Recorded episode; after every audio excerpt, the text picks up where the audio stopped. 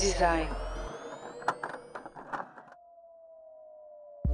Opa, galera, tudo certinho? Começamos agora uma nova temporada do Desdesign. Estamos testando um novo formato, em que são vocês, sim, você que está ouvindo, que escolhe os temas, e com a parceria de vários convidados, tentamos explorar várias questões sobre o tema, expondo diversos pontos de vista, opiniões e experiências. Todos vocês podem participar através da nossa página do Instagram, desdesign.podcast, para jogar lenha nessa conversa.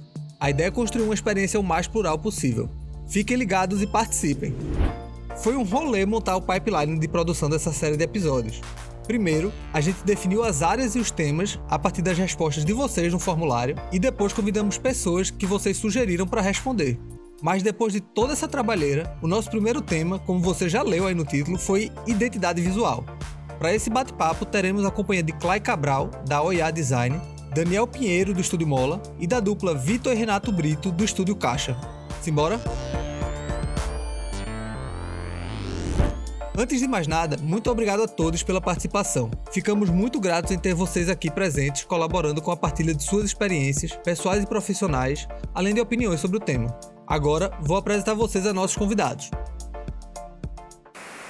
Começando por Clay Cabral, que se formou em design gráfico pelo IFPE Campus Recife em 2015.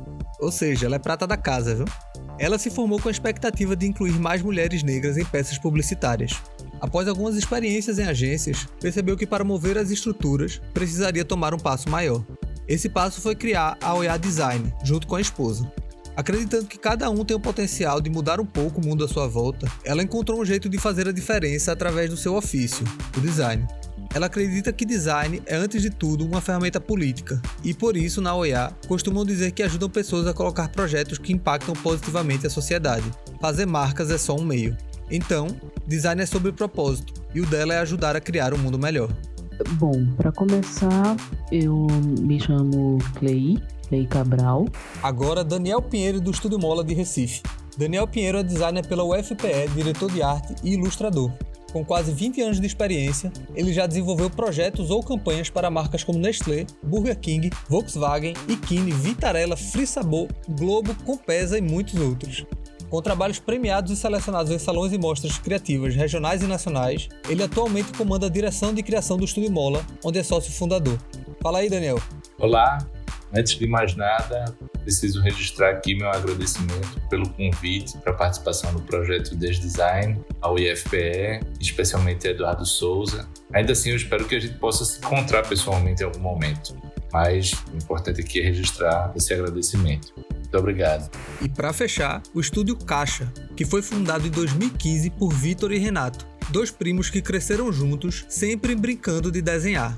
Após alguns anos de experiência no mercado publicitário, resolveram juntar suas influências e diferenças na prática do que mais gostam, transformar ideias e dar vida a projetos por meio do design gráfico. Já criaram projetos de identidade visual, ilustração, animação e lettering com diversas empresas e marcas como Red Bull, Heineken e Mercado Livre, entre muitos outros.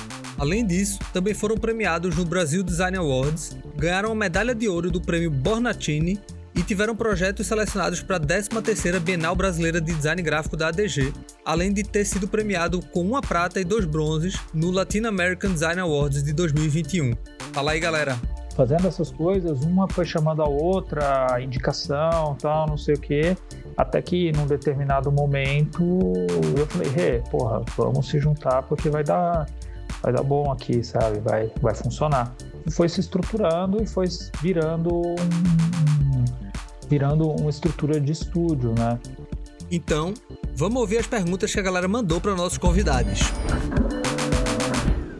Para começar, recebemos muitas dúvidas dos estudantes no Instagram sobre criação de identidade visual e processo criativo. Vocês podem relatar um processo típico para vocês? Costumam seguir algum método? É interessante perceber esse maior interesse por metodologia ultimamente. há uns anos atrás era raríssimo que algum cliente nos procurasse e demonstrasse qualquer curiosidade sobre os nossos processos ou métodos. A atenção era voltada exclusivamente para o resultado final. Mas se por um lado essa ampliação do olhar sobre o projeto é muito positiva, por outro lado, talvez seja um pouco frustrante perceber que a gente não tem uma fórmula mística revolucionária, super inovadora. Essa consideração de Daniel aponta mesmo uma tendência sobre como as pessoas pensam design, né? A gente realmente percebe o crescimento do interesse de outras áreas sobre as metodologias de design, principalmente de áreas voltadas para a gestão. A confluência da identidade visual e da gestão de marca tem dado força ao que se chama de design estratégico. Para definir essas estratégias de comunicação, no Estúdio Molo o processo é dividido fundamentalmente em três partes: aprender, visualizar e transformar. Aprender nessa primeira etapa, assim, eu estou colocando primeira etapa por uma questão de, de ordem, mas aprender no sentido de entender, de escutar, de dialogar, é onde a gente busca compilar o máximo de dados e informações sobre o projeto e o universo onde ele está inserido. Depois a gente busca visualizar, filtrar esses dados e interpretar com um olhar mais aberto possível e que esteja alinhado com essa, a estratégia daquele projeto. E em seguida, a etapa de transformar aquelas interpretações em assets reais, em elementos realmente tangíveis e que possam ser associados e interpretados por outras pessoas da forma mais eficiente possível. É claro que esse processo se inicia de maneira linear, mas fica indo e voltando ao longo do, do projeto. É, até porque a gente está sempre aprendendo, está sempre visualizando e está sempre transformando tudo que a gente vai digerindo e criando. Mas a gente tenta, pelo menos, manter essa sequência lógica inicial e a gente vai se adaptando ao, ao perfil daquele projeto. É, eu acho que é importante dizer também que não tem uma fórmula assim dentro desse processo né, do trabalho criativo. Acho que a parte experimental é a mais importante de todo o projeto, é a que abre caminho diferente. Então, é a partir dela que a gente vai tateando até para saber qual é o caminho mais rico, onde que tem alguma coisa mais interessante para poder desenvolver aquilo, né? É massa entender que, mesmo quando a gente tenta organizar uma série de passos, tá tudo acontecendo ao mesmo tempo. Não dá para ser um processo linear. Por isso, é muito rico ver como a ideia de estratégia toma formas muito diferentes nos depoimentos dos nossos convidados. Pode ser que esse processo seja meio caótico. Eu não costumo seguir um método muito estabelecido. Eu acredito naquela coisa do caos criativo, sabe? O que às vezes é um problema, por crianças não façam isso tentem seguir o um método, mas comigo realmente o processo criativo ele vai muito na base de referências, coisas que eu assisto, coisas que eu escuto. Eu acompanho bastante podcast e, obviamente, nas leituras. Eu acho que é bem importante também ter livros de referência de design para se manter atualizado. Beleza. Mas na hora de meter a mão na massa mesmo, como é o negócio? Como começa o job com o cliente? A galera tá doida para saber disso. Qual a importância do briefing nos processos? Como vocês fazem para extrair do briefing os elementos para a marca que vocês estão criando? Cor, tipografia, ícones, etc. Eu uso briefing nos meus processos. No meu caso, os briefings eles são feitos de duas formas. Primeiro, eu gosto muito de fazer uma conversa com os clientes e eu também mando um briefing num formulário e esse briefing, ele ajuda a complementar essa entrevista que a gente faz antes. No caso da OIA, que é o meu estúdio, a gente pega projetos que tenham algum foco no social, que tenham algum engajamento, porque a gente se preocupa muito de que forma o nosso design vai ser executado, vai chegar para as outras pessoas.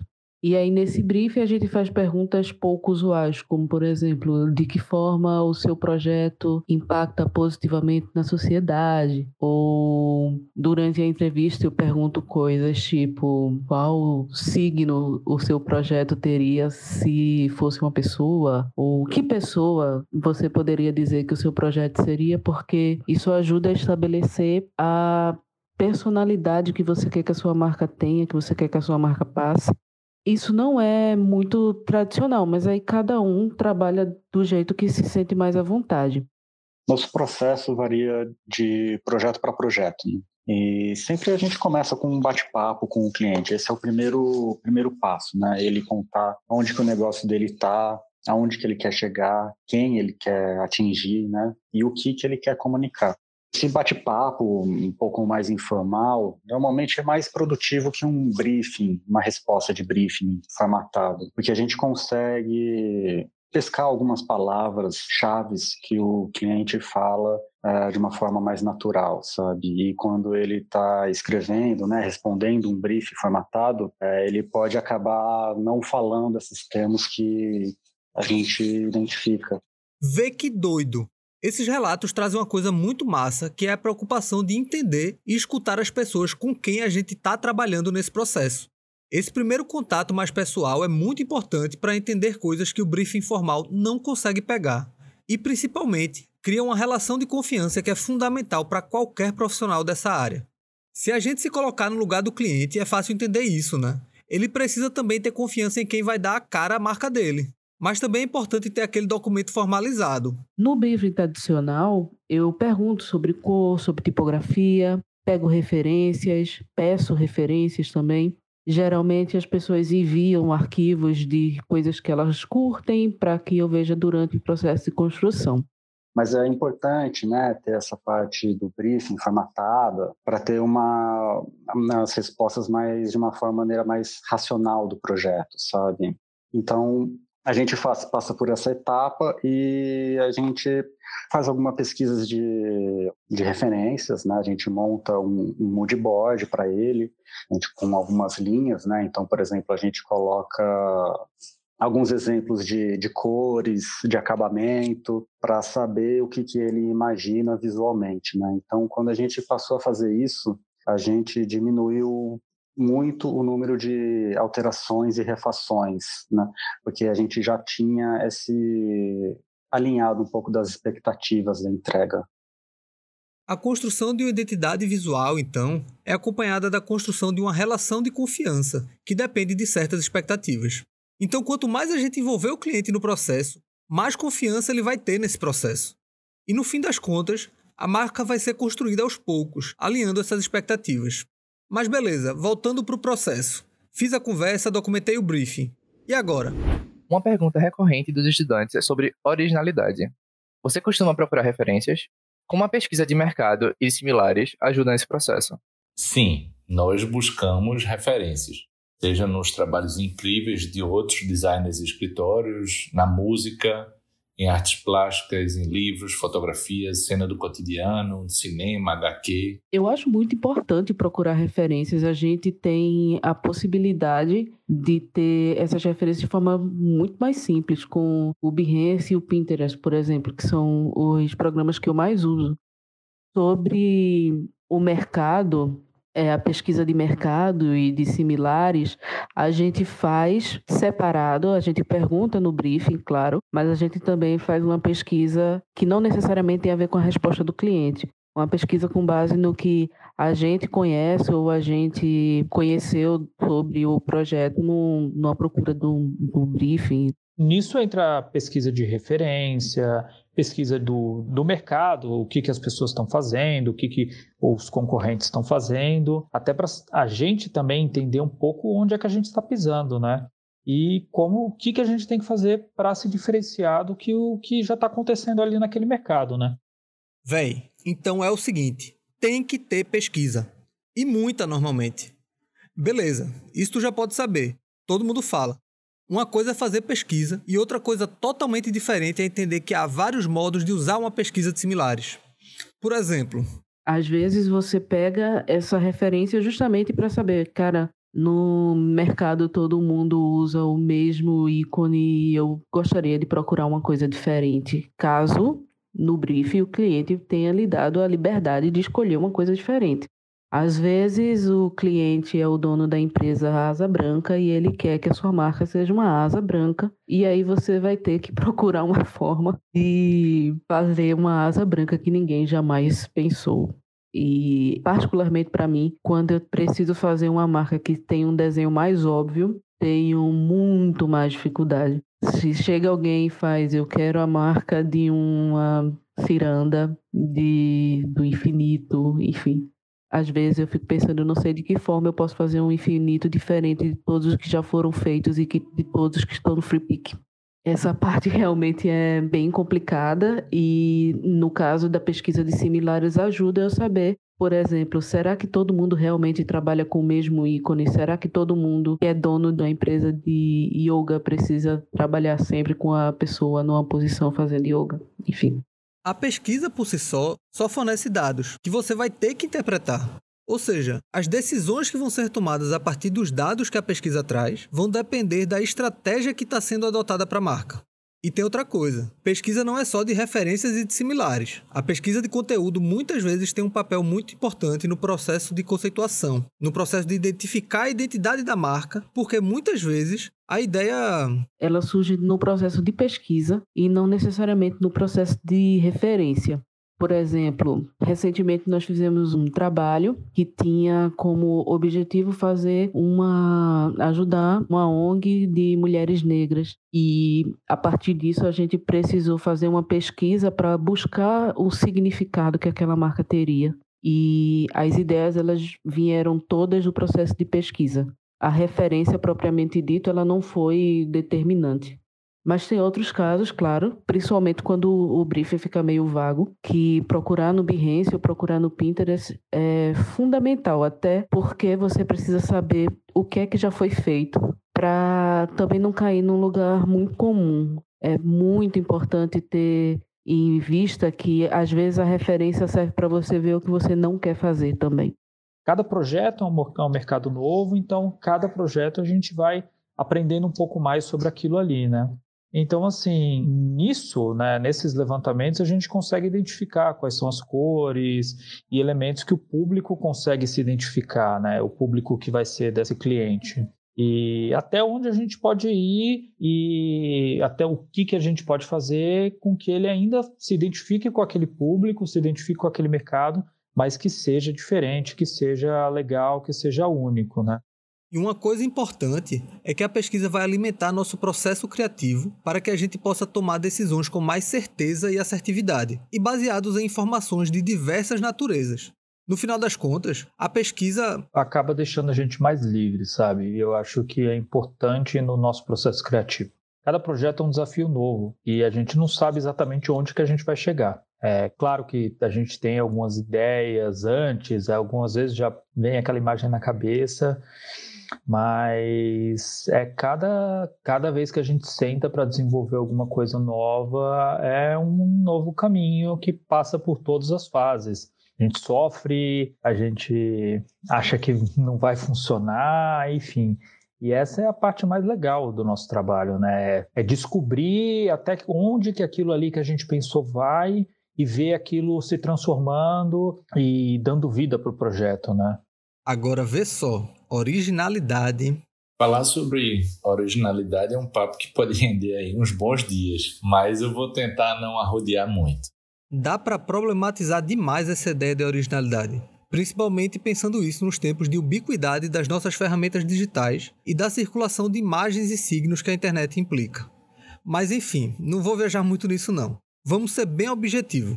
A originalidade no trabalho está muito de você tentar colocar algumas coisas que são suas dentro desse projeto, né? Porque durante esse desenvolvimento é que você vai, vai tipo, você pode olhar referências é, do tipo, sei lá, no Behance, no Instagram, mas cara, olhando isso, tem muita coisa e a possibilidade de você fazer alguma coisa igual é, é, muito grande, sabe? Então, assim, eu acho que o único jeito de você fazer uma coisa diferente do que você está vendo é você colocando alguma coisa sua, né? E isso eu acho que é, é muito o que a gente faz e eu acho que é uma das coisas mais legais do nosso trabalho. É durante esse processo, durante esse desenvolvimento, você colocar um toque seu, vivência sua. Não precisa ser coisa de design. Nas nossas próprias memórias de vivências, eu considero inclusive que é o, talvez o grande pulo do gato. Mas eu não estou falando isso para ser poético. Eu acho realmente que o grande desafio do que a gente faz é manter o nosso repertório amplo para encontrar um caminho diferente que faça sentido dentro de uma estratégia que está bem delineada. Não tem graça nenhuma entregar o prato requentado que uma outra pessoa fez. E eu acho que isso é ponto pacífico para qualquer profissional sério. Eu acho que o importante aqui é não limitar a pesquisa somente a outros projetos similares. Porque se você entrar nessa arapuca, aí sim, além de limitar sua perspectiva, você aumenta substancialmente o risco de viciar o seu olhar e acabar chegando em um resultado que nem lembra que já viu. É, se você só pesquisa quadrado, é difícil ver bolinha. E acontece mesmo, sem você perceber. Ou seja, veja as referências, mas veja todas as possíveis, viva tudo que for possível e aí agregue isso ao projeto. E antes de apresentar o que vai ser proposto, Vale pesquisar, obviamente, por similares para tentar diminuir o risco, que é sempre grande, de já ter alguma coisa parecida por aí. Aí, se cercando desses cuidados, eu diria que o mais importante que está buscando originalidade, se é que ela realmente existe, é buscar autenticidade. Acho que a gente tem que viver nossa vida fora do design, fora da ilustração, fora. A gente tem que fazer coisas que não tenha nada a ver com isso. Porque é aí que seu teu cérebro aprende coisa diferente e, e, e, te traz umas surpresas que faz com que teu projeto fique diferente daquilo lá que está no Behance, daquilo lá que você está vendo outra galera fazendo, sabe? Então, acho que nessa hora aí a gente tem que deixar correr solto o que está passando na nossa cabeça. Acho que é importante dizer isso, porque a gente pode reconhecer sem medo que a gente pode se colocar enquanto designers nessas marcas que a gente cria com nossos clientes. Então, essa ideia que aparece de vez em quando, que o designer vai fazer uma marca eficaz, objetiva e tal, é mais complicada do que parece. Porque, inevitavelmente, nesse signo, nessa comunicação, a gente vai colocar parte das nossas experiências e do próprio processo de construção com o cliente. Agora, isso significa que todas as marcas vão ter uma assinatura um estilo isso é positivo ou negativo para seu trabalho de criação? Eu não sei necessariamente se as identidades visuais que eu produzo têm uma assinatura. Eu acho que é positivo em alguns trabalhos existem profissionais que eles são conhecidos pela sua assinatura. Eu acho legal. O que eu fico um pouco preocupada é que essa assinatura ela não se transforme numa coisa que vai fazer com que todas as suas marcas pareçam ser uma coisa só. Então, eu acho que é extremamente importante ter cuidado nessa parte.